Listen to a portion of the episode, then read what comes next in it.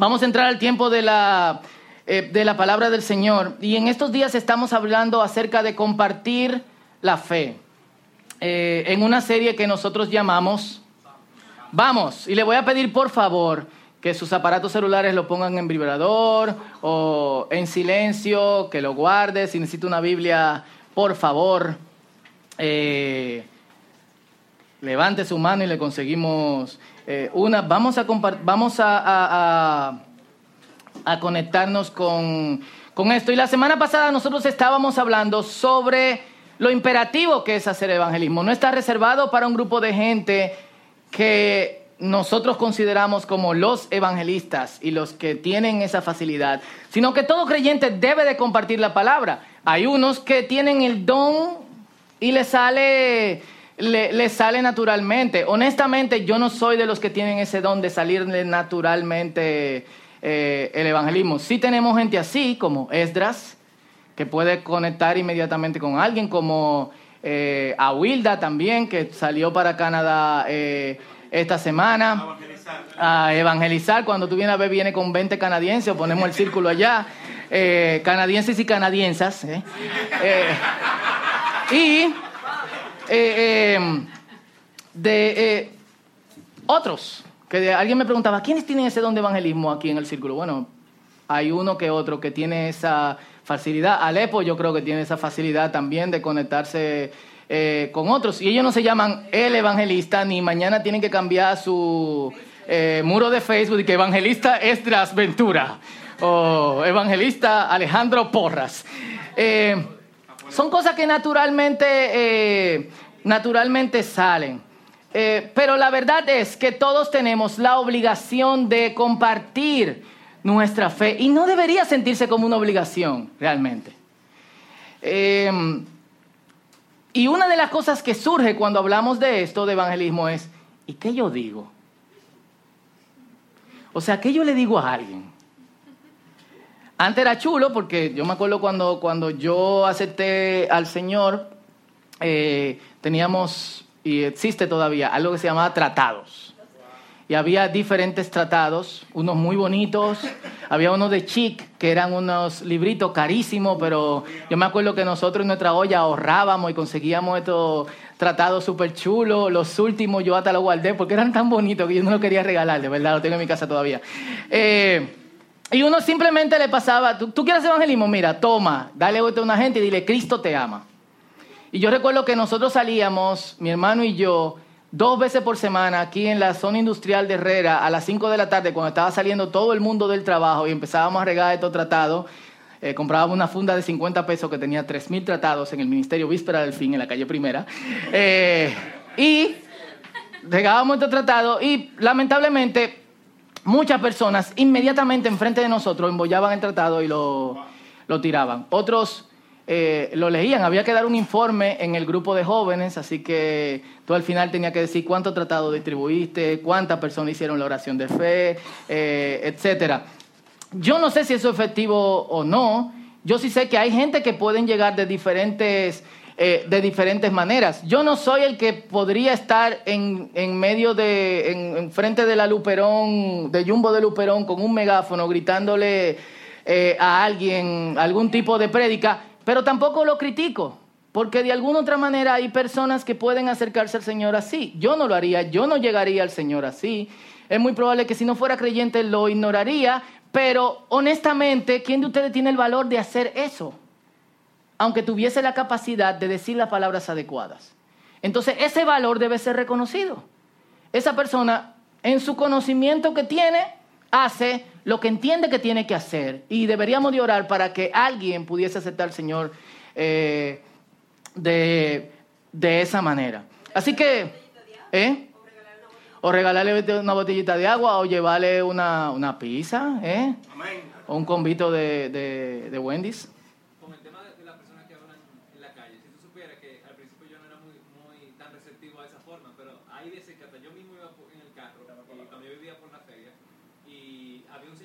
y las mira y cuando ese tipo hablaba de verdad, o sea, tú sentías que Dios estaba hablando. Y no necesariamente, o sea, cada uno pone su granito de arena, no necesariamente él va a ver la conversión de alguien, pero puede ser que haya puesto algo en el corazón de alguien en ese momento y más para adelante sea otra persona que lo termine. Uh -huh. Entonces, yo creo que cada uno, eh, de la manera que entienda su función, y al que no le va el tema de la boceadera por el, micro, por el megáfono, a otro puede ser que tenga un día muy malo y lo que le diga la palabra en ese momento, cruzando, aunque sea dos minutos para coger el metro, puede ser que le cambie la vida. O sea, yo creo que cada uno Amén. de su forma pone Amén. Eh, yo, yo diría, no critiquemos, oremos. Y si usted critica, agarre su megáfono y hágalo bien. Cool, son baratos. En la 30 de marzo creo que por 500 pesos te consigue uno. Pero ¿qué digo? Esa es la verdad. O sea, ¿qué nosotros, qué nosotros podemos decir? Y vamos a leer en Primera de Pedro 3, 15 al 16. Primera de Pedro 3, 15 al 16. Lo hizo. ¿Lo tienen? 15 al 16. Dice así, en cambio, adoren a Cristo como el Señor de su vida. Ese en cambio determina que hay un versículo 14 que debimos leer, pero que no vamos a leer porque lo que estamos leyendo se enfoca con lo que estamos hablando en el día de hoy. Si alguien les pregunta acerca de la esperanza que tienen como creyentes, repito, si alguien les pregunta acerca de la esperanza que tienen como creyentes, estén siempre preparados para dar una explicación, pero háganlo con humildad y respeto. Mantengan siempre limpia la conciencia. Entonces, si la gente habla en contra de ustedes, será avergonzada al ver la vida recta que llevan porque pertenecen a Cristo. Me encanta el pasaje porque no solamente habla de lo que tú tienes que decir, sino también de cómo tú tienes que vivir. Yo le decía a alguien en, esta semana que eh, vi una frase que decía, me encantan las prédicas que más que se escuchan se ven. Y obviamente siempre tiene que estar de alguna otra forma respaldada con algo de nuestra vida. No somos perfectos y no debemos de proclamar que lo hacemos, pero vaya, celulares por favor. Y en el pasaje que creo que es revelador, hay tres movimientos. Hay dos movimientos que son explícitos y hay un movimiento que es implícito. Intención es el primer movimiento. Dice, estén siempre preparados. Yo debo de tener el deseo de compartir mi fe. Y de hecho, el evangelismo, el, el, hecho de que tú quieras compartir algo, revela la conexión que tú tienes con ese algo y lo tanto que ese algo te ha impactado. Full. Eh, anoche, yo estaba, ayer yo estaba buscando quienes, quienes me ayudaran con, eh, con los niños. Luis y Isabel voluntariaron para Benjamín e iban a ver Avengers Infinity War. Y, bueno, se fueron como a las seis de la tarde, entraron como eh, a las ocho y media. Benjamín llega a las doce a casa, así le digo, Benja, ¿cómo tuvo la película? Uf. Uf. Y yo, oh, ok. Isa, ¿cómo tuvo? ¿Tú oíste? Uf. Ah, así que Benjamín va subiendo por la escalera y nosotros somos fan de Guardianes de la Galaxia, la vemos como 50 veces, escuchamos el soundtrack, uno de los mejores de la película de, eh, de Marvel, me encanta que usan Mr. Blue Sky, que es una, una música rápida de los 60 para la, la pelea de la primera película. Y Benjamín me dice, papá, adivina quién murió.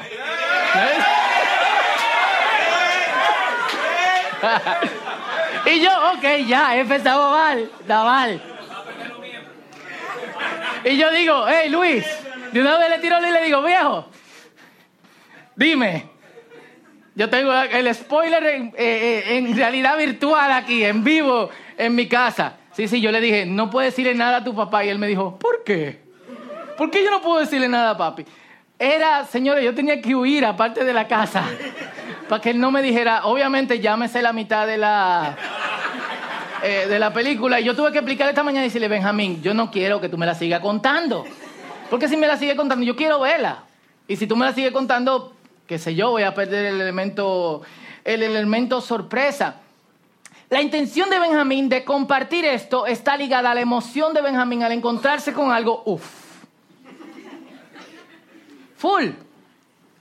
Entonces, yo sé que nosotros tenemos eh, eh, un historial de cristianos que nos avergüenzan por la forma en que comparten la fe.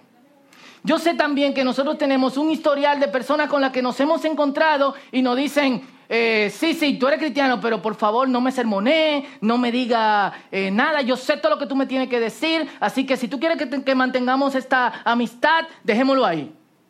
Yo sé que nosotros tenemos ese historial de, de esas cosas. Pero aún así, nosotros deberíamos de compartir la palabra de Dios. Y deberíamos de demostrar de alguna u otra forma que hay eh, tendencias del cristianismo y cuestiones que tienen que ver con la fe que no me representan. Yo tengo que ser vocal con eso, sin entrar en crítica, sin entrar en acabadera. Yo tengo que ser vocal con decir, yo no soy ese tipo de creyente. Esto es lo que yo soy. Yo quiero que tú sepas lo que yo soy porque yo me encontré con algo, uff, full.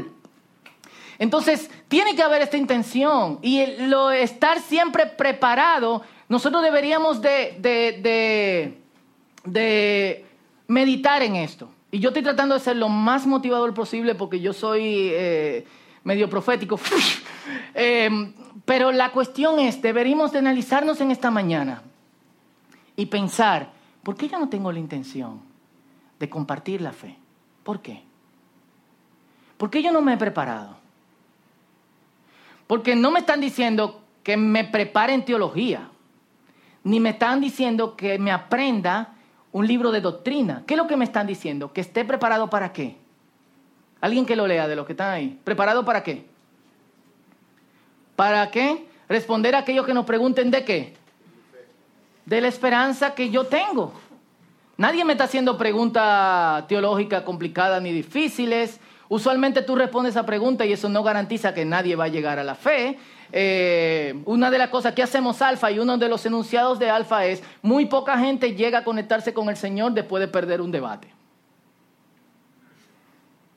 Honestamente, tú tienes un debate con alguien y lo que hace que se acalora la cosa. No llega a entonces tiene que haber una intención, tenemos que de alguna otra manera eh, prepararnos. Segundo, oración. Yo creo en el poder de oración. Y yo creo que es el poder de oración que garantiza, como en el video que vimos la semana pasada de Penn que garantiza que haya un impacto del Espíritu Santo sobre lo que yo estoy diciendo. Y yo dejo que el Espíritu Santo haga, haga su trabajo. Entonces nosotros deberíamos, junto con la intención, cuando entramos a cualquier lugar o cuando inicia el día, decir, Señor, ¿con quién tú quieres que yo comparta mi fe hoy? Dame la oportunidad y dame las palabras para yo compartir mi fe en el día de hoy. Y acción de dar una explicación de la esperanza que tienen. Yo no solamente debo tener la intención de, de, de alguna otra manera, prepararme para decir lo que, uff, y orar, sino que también yo debo de accionar, yo debo de moverme, yo debo de hacerlo. Cuando el Señor te indica que hay algo que tú tienes que decir o que hay algo que tú tienes que expresar, dilo. Entonces, según el pasaje, yo debo pasar tiempo explorando mis creencias, cosa que pocos cristianos hacen.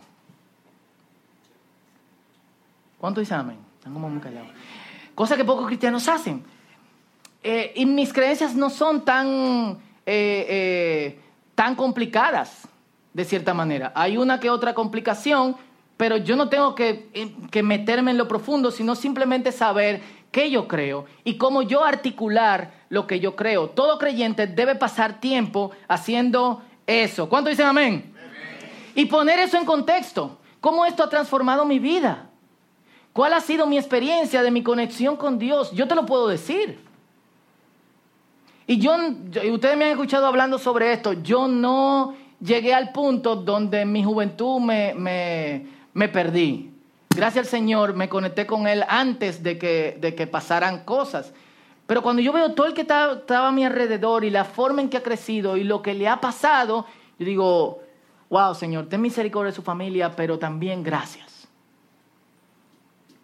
Y eso me hace pensar en que hay un movimiento que yo tengo que hacer hacia ellos, porque también deberían de conocer lo que yo conozco de parte del Señor y cómo esto ha transformado eh, mi vida. Y no solamente eso, sino porque yo creo que eso es importante para otros. Y hay una última cosa que el pasaje nos señala y es que la raíz de todo es amor. El pasaje dice en el versículo 16 dice, con humildad y respeto. Con humildad y respeto. Porque podemos envolvernos en evangelismo por obligación. Si me lo dijeron, yo tengo que hacerlo. Y por obligación no hay amor. Uno cree que se está enfrentando no a una persona, sino a una idea. Y con quien tú hablas y con quien tú compartes la fe es una persona. Tiene necesidades, tiene de trabajo por lo que pasó, por lo que está pasando, tiene problemas, tiene pruebas y si es dominicano tiene deudas. Entonces, como, wow, ten amor. Y segundo, si no tenemos amor, yo voy a querer tener la razón. Pero hay momentos en que yo debo soltar mi deseo de querer tener la razón por amor a otros. Y hay momentos en que hay cosas que yo desconozco y yo tengo que decir, yo no tengo la razón. Full. Eh, ustedes saben esta historia, pero creo que va aquí, eh, eh, esta historia de, que, que, cuenta Tony Campolo del ateo que dormía en el cuarto con el... ¿La han escuchado? ¿En serio? Tú la sabes, ¿verdad? ¿O que fue en el instituto que yo lo dije? ¿O aquí? No sé. La cuestión es que Tony Campolo es un pastor y, y también era profesor de la Universidad de Filadelfia y le tocó administrar uno de los dormitorios de tu universidad. Así que llega con la queja de un ateo que está con un cristiano que le predica toda la noche y el ateo quiere que le saquen al cristiano. Y él le dice, vamos, vamos a dejarlo por este semestre y al final del semestre hablamos. Y al final del semestre entran los dos a la oficina de este hombre con Biblias. Y Tony dice, wow, ¿qué pasó? Y le dice el ateo, bueno, cada noche nosotros teníamos un debate y yo ganaba. El cristiano perdía, pero él siempre me decía, hey, yo no sé cómo yo responderte lo que tú me estás diciendo, pero yo sé lo que el Señor ha hecho en mi vida. Toda la noche le decía, yo no, yo no sé, pero yo sé lo que el Señor ha hecho en mi vida. Así que al segundo mes yo quería averiguar qué era lo que el Señor había hecho en su vida. y cuando averigüé yo quería que el Señor hiciera eso en mi vida. Y ahora yo soy creyente. El tipo le dijo algo que lo hiciera cambiar sus razones. ¿Qué hizo? Mantuvo la conversación con humildad y con respeto. Yo no sé. Yo no sé qué decirte, men, pero eh, ahí vamos. Entonces, ¿qué yo digo? Lo que crees, pero tú debes conocerlo y eso va a ser diferente en cada caso. Y nosotros deberíamos saber qué creemos. ¿Por qué estamos aquí? ¿Por qué yo estoy firme eh, en este lugar? ¿Por qué a pesar de que como creyente paso por cosas que otras personas pasan, siento el respaldo y la confianza de seguir conectado con Dios? Yo debería saber cómo decir eso. Y el cristiano de esta historia que he dicho como diez veces, pero que ustedes no se acuerdan, es chulo porque lo puedo citar otra vez en otro mensaje, eh, no, no tenía respuestas de profundidad científica o teológica o filosófica, pero sí tenía una experiencia con Dios. Y la experiencia con Dios es individual y es personal en cada uno. Cada uno de nosotros, Dios ha hecho algo. Y es muy probable que nadie me crea lo que Dios ha hecho conmigo, pero a mí no me importa, Dios lo hizo. Y por eso yo todas las noches, así como lloré por, por Camila hoy, Todas las noches, cuando entro al cuarto de mis hijos que se duermen, oro por ellos y le digo, Señor, revélateles. Tú mismo muéstrateles, que tengan una experiencia contigo, para que nadie en el futuro venga a decirle que tú no eres, sino que tú eres. Entonces, esa parte de lo que digo va a ser muy eh, particular. Ahora, lo que a todo el mundo le preocupa es, y si entramos en las preguntas difíciles, y si me dicen eh, evolución, creación. O si me dicen, explícame la Trinidad. O, ¿qué es el cielo? El cielo, Padre. Full.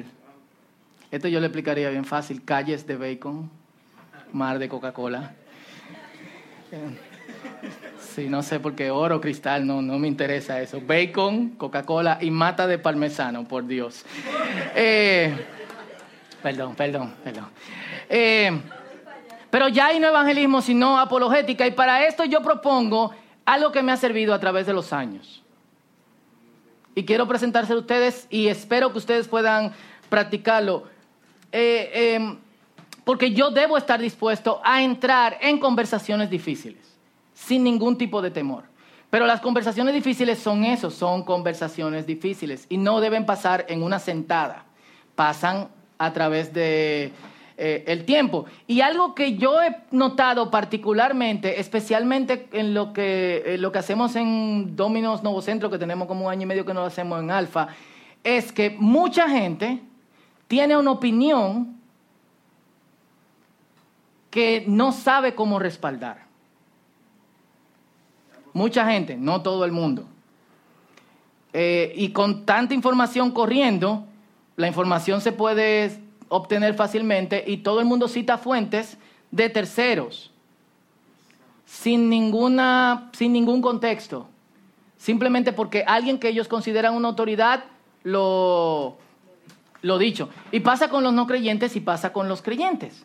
Yo recuerdo esto que cada vez que lo recuerdo, lo recuerdo con dolor, porque la intención de Alfa es que nosotros estemos en una conversación, conversación, sin discusión, con gente que cree y gente que no cree, sin ofendernos y sin tratar de convencer, solamente dejando que el Espíritu Santo sea que haga el trabajo. Y la tercera noche nosotros hablamos sobre este tema en particular y hay un muchacho que llevó, eh, un pastor de jóvenes de, otra congregación lo llevó, yo conocí al muchacho porque eh, trabaja con algunos de los de aquí y llega y digo, oh, qué, pero que tú estás aquí, no sé cuánto. Primera noche, bien, no hay invitación, no hay llamada. Segunda noche, nítido. Y en la segunda noche exponemos este tema y el tipo, y yo digo, bueno, sobre este tema, eh, el contexto real es que todavía hay cosas que no han sido probadas. Y él me dice, ajá, yo sé que hay cosas que han sido probadas. Y yo, perfecto.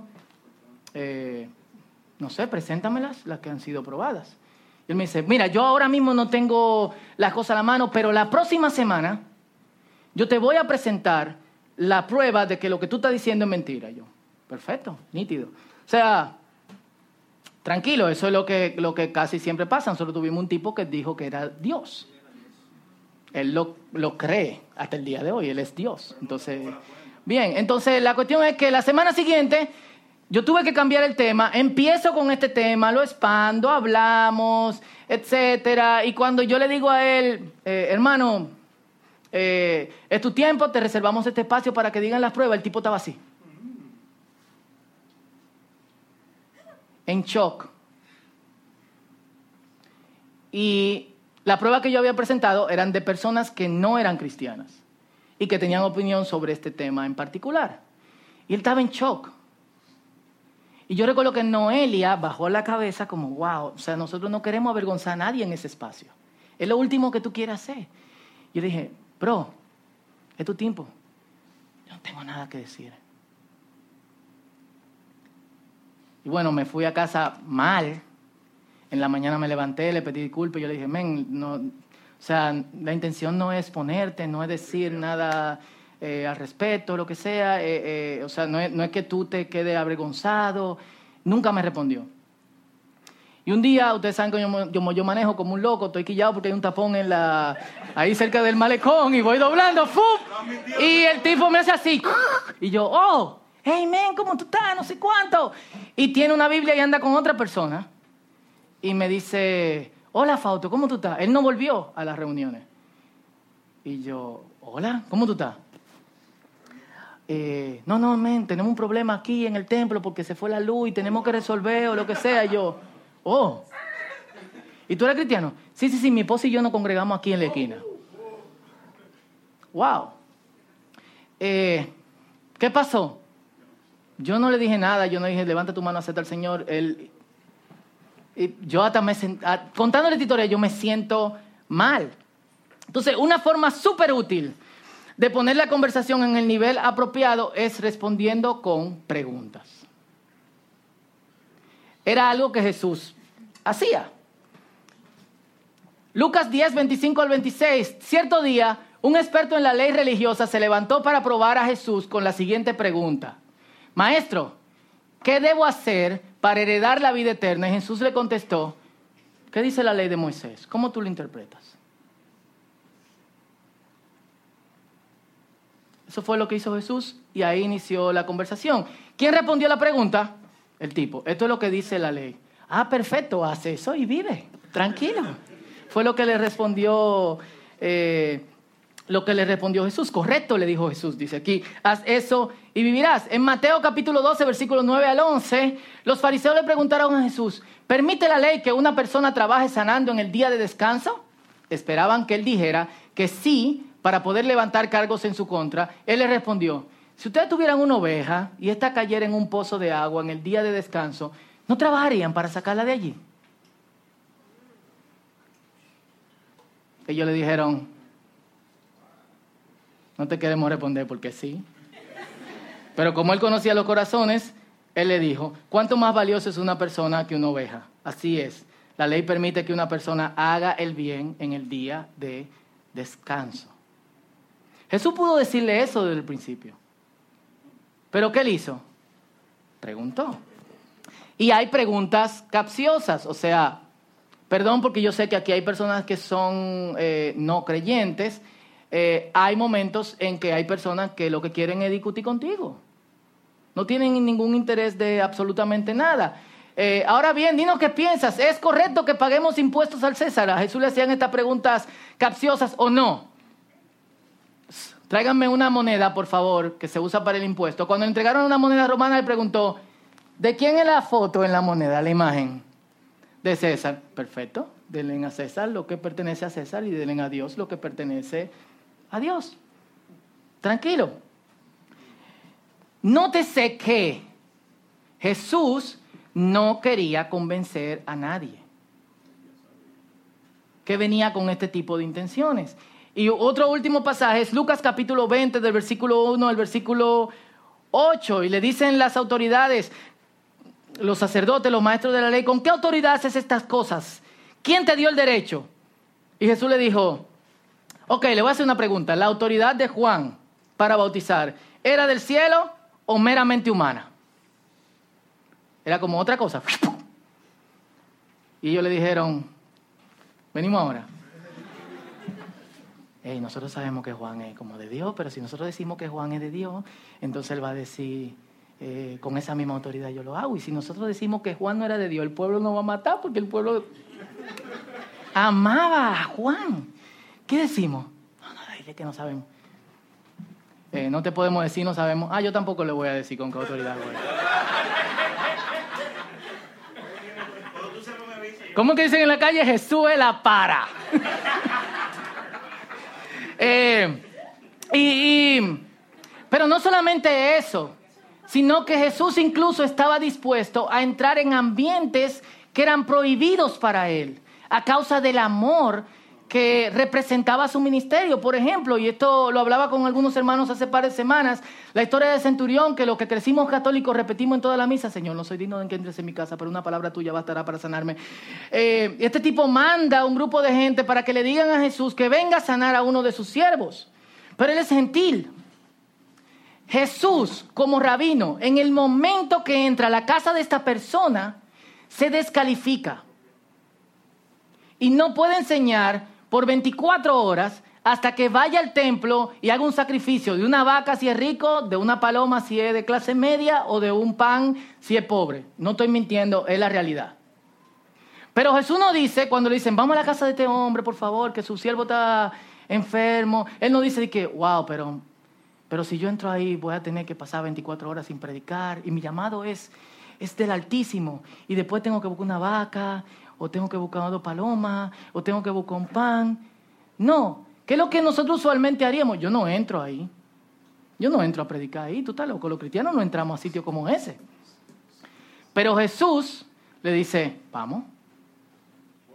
Y al ver el hombre, el deseo de Jesús de conectarse con Él, a pesar de que esto descalificaría a Jesús por 24 horas de, poder, de poder seguir comunicando la palabra, él dice, viene, yo voy para donde Él. Así que el tipo llega, puff, y se tira los pies de Jesús. Y es por esto que Él le dice, Señor, perdóname, yo, yo, no, yo no soy digno de que tú entres en mi casa. Es la expresión de amor de Jesús que hace que este hombre se tire en el suelo y diga, no entre a mi casa. No, no, no, no, no. Porque si tú entras a mi casa por 24 horas, tú no vas a poder enseñar.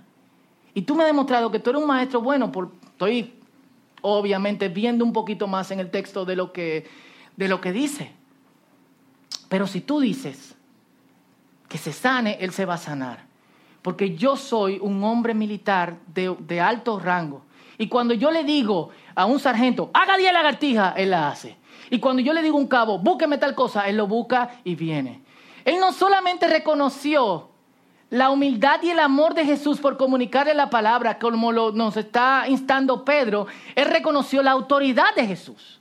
Y Jesús le dice, wow, Oh, yo, no, yo no he encontrado en Israel una fe como la de este hombre. Vete y cuando tú llegas a tu casa, el tipo va a estar sano. Efectivamente, y él preguntó a qué hora, como a la una de la tarde, a esa misma hora, fue que Jesús le dijo, vete a tu casa.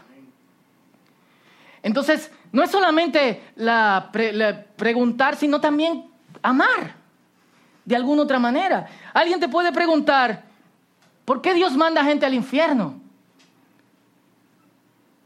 Y quizás en vez de responderle, tú puedes decirle, ¿tú crees en el infierno? No, yo no creo en el infierno. Entonces, si tú no crees en el infierno, ¿por qué yo tengo que decirte que Dios manda gente al infierno?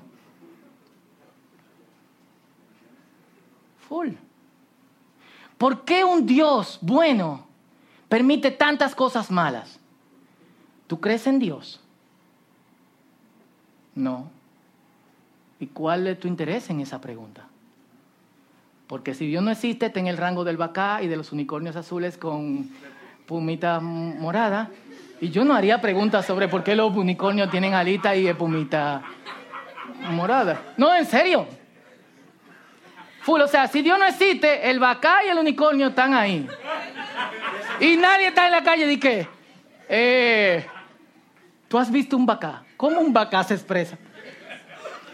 Pero porque ustedes se ríen, yo estoy hablando en serio, qué cosa. Pero es la realidad, o sea, entonces la conversación va a ir de tú tener que explicarle una pregunta sumamente difícil con que quizás no le la respuesta no le no haga ninguna diferencia a llevarle una conversación sobre la existencia de Dios. Entonces te va a decir, bueno, pero pero tú crees que Dios existe. Sí, yo creo que Dios existe. Sí, yo tengo mi respuesta a eso. Pero si tú crees que Dios no existe, ¿cuál es la qué, ¿qué diferencia haría en tu vida que yo te responda esa pregunta? ¿Me entienden?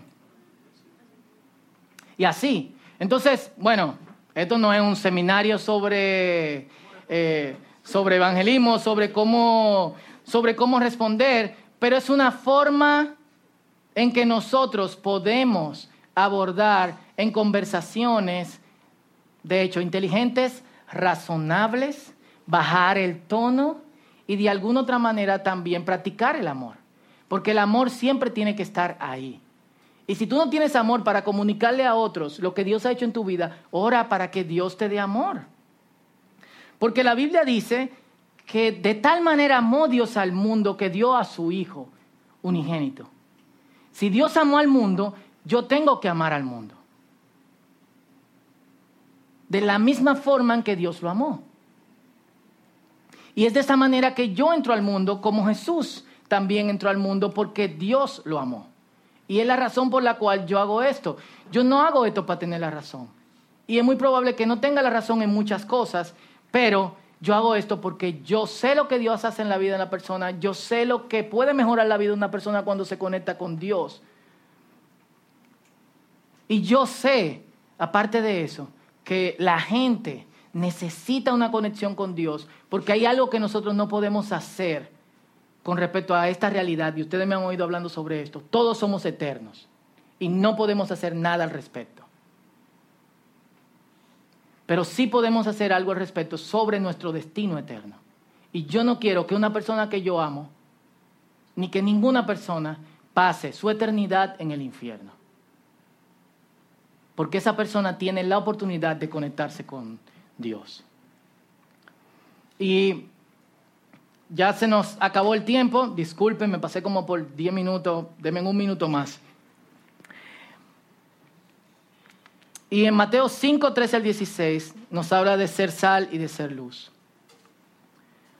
Que es un pasaje poderoso porque las dos proveen elementos diferentes. La sal sazona, la sal preserva y la sal también purifica. La luz alumbra. Para que la sal haga algo, necesita que la sal esté sobre ese algo. La luz puede iluminar a cierta distancia. Y lo que más este pasaje nos está diciendo es, estemos preparados para preservar, estemos preparados para sazonar, estemos preparados para purificar. Pero sobre todo, cuando no podamos hacer esta acción de purificación, preservación y sazonamiento, nuestra vida tiene que alumbrar de modo que lo que yo hago se vea como acción de la obra de Dios sobre mi vida. Y eso es algo que nosotros tenemos que tener eh, pendiente. Como creyentes no podemos aislarnos con el Evangelio. Nuestra acción debe ser ir. Pero también que cuando la gente no vea, se eh, alumbre. Hay mucho más que decir, pero esto es todo por ahora. Me gustaría que inclinemos nuestros rostros y cerremos nuestros ojos.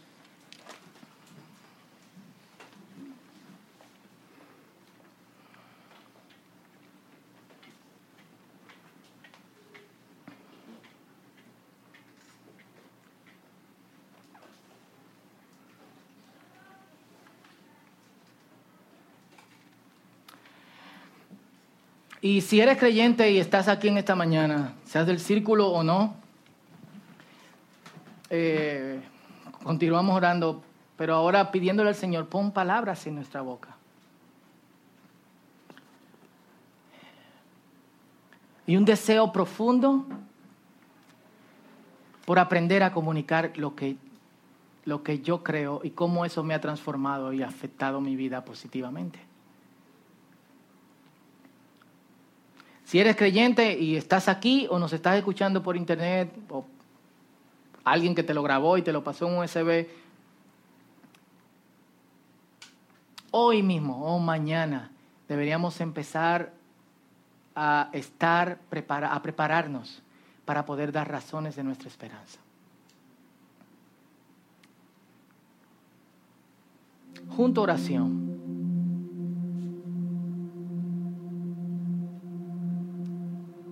Y deberíamos de empezar cada mañana a orar de esta manera, Señor, dame la oportunidad de poder compartir el Evangelio con alguien que lo necesite hoy. Prepara esa persona, prepara su corazón.